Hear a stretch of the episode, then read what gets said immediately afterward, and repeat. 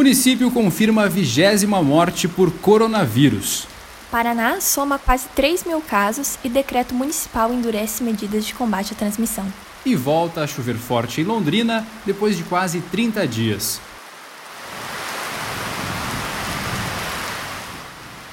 Hoje é 22 de maio, sexta-feira. Eu sou Vitor Struck. E eu sou a Lara Bride e este é o Pontos da Semana.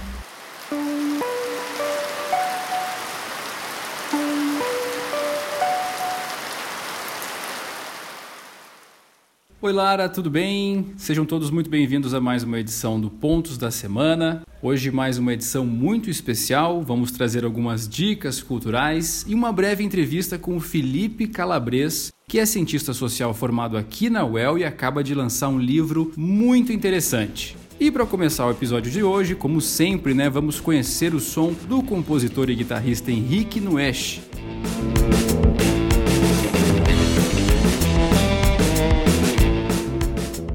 Morador de Londrina, o cara nasceu no Rio de Janeiro, foi morar em Santiago, no Chile, em seguida em Florianópolis, Amazonas e agora em Londrina. Com o projeto Two Fingers Jr., no Eixo traz todas as influências que colheu aí por essas andanças e flerta com o blues e o funk quando grava a maior parte dos instrumentos em casa. Isso enquanto ele não está ministrando aulas lá na Unespar em Apucarana.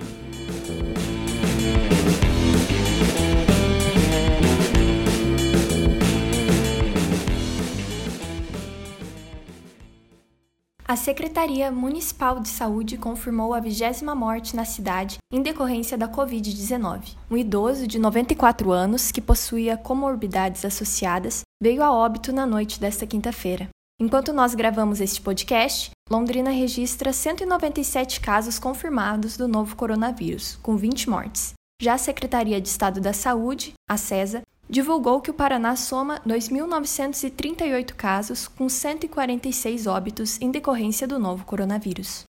E nesta sexta-feira, Jataizinho confirmou o primeiro óbito pela doença. Uma mulher de 55 anos estava internada na Santa Casa de Londrina e há cerca de 30 dias vinha apresentando diversos problemas de saúde, também por conta de outras comorbidades. A cidade, que fica na região metropolitana de Londrina, tem três casos confirmados da Covid-19 e a boa notícia é que dois deles já estão curados.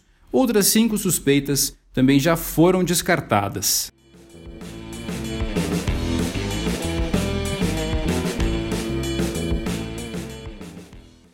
O projeto que previa a doação de 30% dos salários dos vereadores para o hospital universitário não passou na Comissão de Justiça, Legislação e Redação.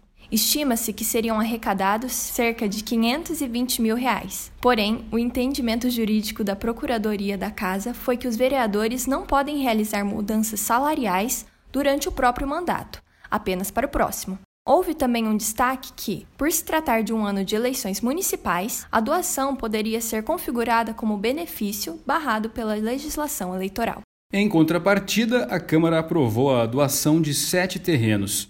Entre as empresas beneficiadas, o Hospital do Câncer fará a instalação de uma unidade de prevenção e cuidados paliativos. O projeto está em debate desde o ano passado, antes da pandemia da Covid-19. Por essa razão, as empresas serão consultadas se mantêm seus planejamentos e novas emendas podem ser aprovadas já na semana que vem.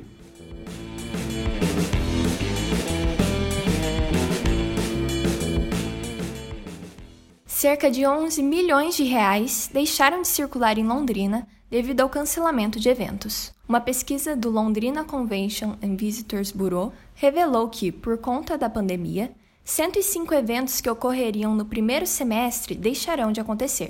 Um grupo de profissionais da área discutiu com o prefeito Marcelo Bellinati a instauração de um plano que retorne com as atividades sociais gradativamente, que pode acontecer no segundo semestre. Entretanto, Prestadores de serviços e fornecedores temem que os eventos ainda confirmados para o final do ano sejam adiados em virtude de crises financeiras dos contratantes. Muito interessante essa reportagem que você confere no nosso site, assinada pela repórter Simone Sares, aqui da Folha. A gente muda um pouquinho de assunto e vai para a Universidade Estadual de Londrina, que anunciou adaptações em seu vestibular para 2021. A proposta, que ainda deve ser aprovada pelo CEP, né, o Conselho de Ensino, Pesquisa e Extensão, visa atender a precauções quanto a eventos com concentração de pessoas, em meio à crise de saúde provocada pelo novo coronavírus. A prova será realizada no ano que vem em apenas uma fase e não se estenderá às cidades de Curitiba Curitiba e Cascavel, como nos últimos anos. Segundo a coordenadora de processos seletivos da UEL, Sandra Garcia, o mais importante é realizar o processo de seleção com o máximo de segurança possível.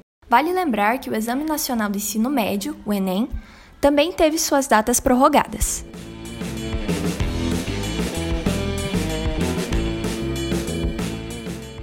Londrina tem novo decreto que prevê multa a quem descumprir medidas contra a proliferação do novo coronavírus. Dentre elas, fica proibida a organização e a participação em eventos que gerem aglomerações em qualquer espaço. Também fica vetada a abertura de locais públicos, como parques, e a utilização dos narguilés em espaços coletivos. Outras cidades paranaenses, como Maringá, também adotaram novas normas de segurança, Lá, além do uso obrigatório de máscaras ao sair de casa, foi instituído um toque de recolher desde as 11 horas da noite até as 5 horas da manhã.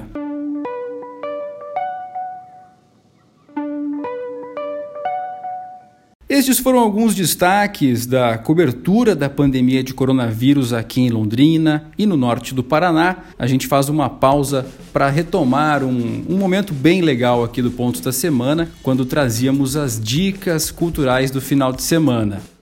E aí, Lara, você traz algumas dicas para nós? Quais são elas? Com certeza, mesmo em isolamento, o espetáculo deve continuar. Diversos eventos culturais londrinenses estão acontecendo online.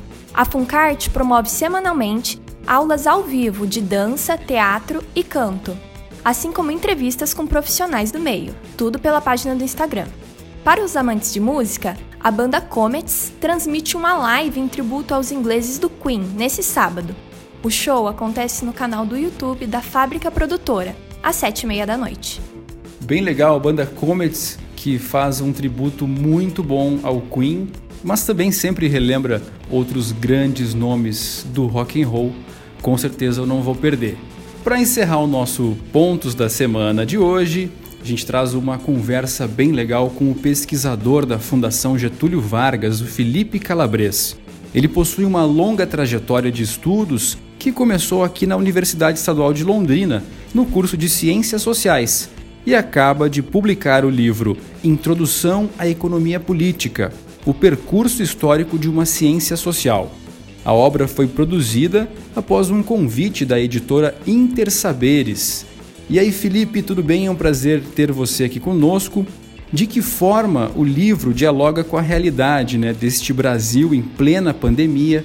Obviamente, você começou essa produção bem antes deste momento que nós estamos atravessando, mas esse fenômeno com certeza vem a agravar as crises política e econômica que o país já vivia e que também eh, podem ser encaradas aí como reflexos né, de uma crise global do capital. Ô Vitor, então, primeiro queria agradecer a, o convite aqui, a oportunidade de a gente ter essa conversa. Para começar então sobre a sua questão, esse livro, ele, de fato, ele é fruto de, um, de, um, de uma trajetória né, já um pouco longa. Eu me formei em Ciências Sociais pela Universidade Estadual de Londrina, onde eu morei cinco anos. E depois eu fiz um mestrado na ciência política na Federal do Paraná, em Curitiba, e, e meu doutorado concluí aqui em São Paulo, na Fundação Getúlio Vargas, num programa é, de pós-graduação de administração pública. E, embora ele seja de administração pública, eu tive a oportunidade de é, me aprofundar em estudos sobre economia. Né? Eu estava com a orientação de um professor que é economista, etc. Então, eu fui me especializando nesse tema meio que por, por conta própria. E surgiu o convite para fazer esse livro. Né? Ele não foi uma ideia minha, na verdade. É, então, fui convidado pela editora para fazer um, um livro de, de, natureza didática. Então, é, os capítulos que o compõem são um resgate da história do pensamento econômico, né, e, e chego a falar um pouco de macroeconomia em Keynes, né, e, mas apesar do, do, da proposta de um livro didático, eu pretendi, né, eu tentei fazer alguma coisa que fugisse um pouco da ideia de manuais, né, onde você só tem tópicos e, e pura e simplesmente. E tentei dar um tom para o livro, né, que o próprio título já entrega. Né, foi, a minha tentativa foi demonstrar que o, a economia, né, em seu surgimento, ela era, era economia política e, portanto, ela compõe o grande grupo das ciências sociais, né, tal como a sociologia, a ciência política. Ela não é, ao contrário do que se pensa comumente, uma ciência exata, né, apesar dela fazer uso de, de é, referencial quantitativo, matemático, ela é uma ciência social. Então, esse é, é o tom do livro. Né?